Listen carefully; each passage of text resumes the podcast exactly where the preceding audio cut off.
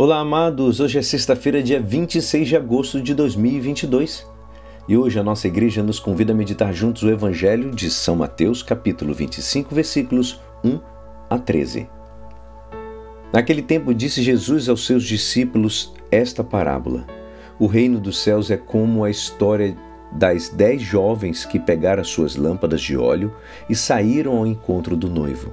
Cinco delas eram imprevidentes e as outras cinco eram previdentes. As imprevidentes pegaram as suas lâmpadas, mas não levaram óleo consigo. As previdentes, porém, levaram as vasilhas com o óleo junto com as lâmpadas. O noivo estava demorando e todas elas acabaram cochilando e dormindo. No meio da noite ouviu-se um grito: O noivo está chegando. Ive, ide ao seu encontro. Então as dez jovens se levantaram e prepararam as lâmpadas. As imprevidentes disseram às, às previdentes: Dai-nos um pouco do óleo, porque as nossas lâmpadas estão se apagando. As previdentes responderam: De modo algum, porque o óleo pode ser insuficiente para nós e para vós. É melhor irdes comprar aos vendedores. Enquanto elas foram comprar óleo, o noivo chegou e as que estavam preparadas entraram com ele para a festa de casamento. E a porta se fechou.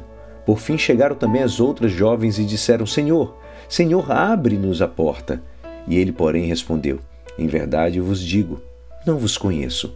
Portanto, ficai vigiando, pois não sabeis qual será o dia nem a hora. Esta é a palavra da salvação. Amados, o Senhor nos lembra no Evangelho que devemos sempre vigiar e nos preparar para o encontro com Ele. À meia-noite, a qualquer momento, podem bater a porta e convidar-nos a sair para receber o Senhor. A morte não marca a hora. Assim, amados, vamos vigiar, pois, como diz a palavra, não sabeis o dia e nem a hora. Vigiar não significa viver amedrontado e angustiado, amados. Quer dizer viver responsavelmente nossa vida de filhos de Deus, nossa vida de fé, esperança e caridade. O Senhor espera continuamente nossa resposta de fé e amor, constantes e pacientes em meio das ocupações e preocupações que vão tecendo o nosso viver. Ah, é, e esta resposta só nós podemos dá-la, você e eu. Ninguém pode fazer isso por nós, amados. Isso é o que significa a negativa das virgens prudentes em ceder um pouco de azeite para as lâmpadas apagadas, as virgens ignorantes. É melhor irdes comprar dos vendedores. Assim, nossa resposta a Deus é pessoal, é intransferível. Não aguardemos o amanhã, amados, que talvez nem possa ter, nem possa vir, para acender a lâmpada do nosso amor para o esposo como diz a palavra, né? Carpe diem. Há que viver cada segundo de nossa vida com toda a paixão que um cristão pode sentir pelo seu Senhor. O ditado é conhecido, mas não nos custa lembrá-lo.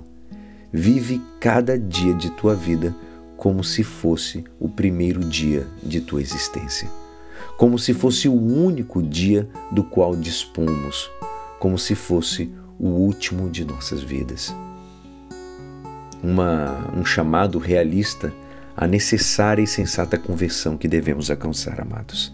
Que Deus nos dê a graça, em, um, em Sua grande misericórdia, de que não ouçamos na hora final. Em verdade vos digo, não vos conheço. Quer dizer, nunca tivestes nenhuma relação nem convivência comigo. Que possamos tratar com o Senhor nesta vida, de modo que sejamos conhecidos e seus amigos no tempo e na eternidade. E é assim, esperançoso que esta palavra poderá te ajudar no dia de hoje que me despeço. Meu nome é Alisson Castro e até amanhã. Amém.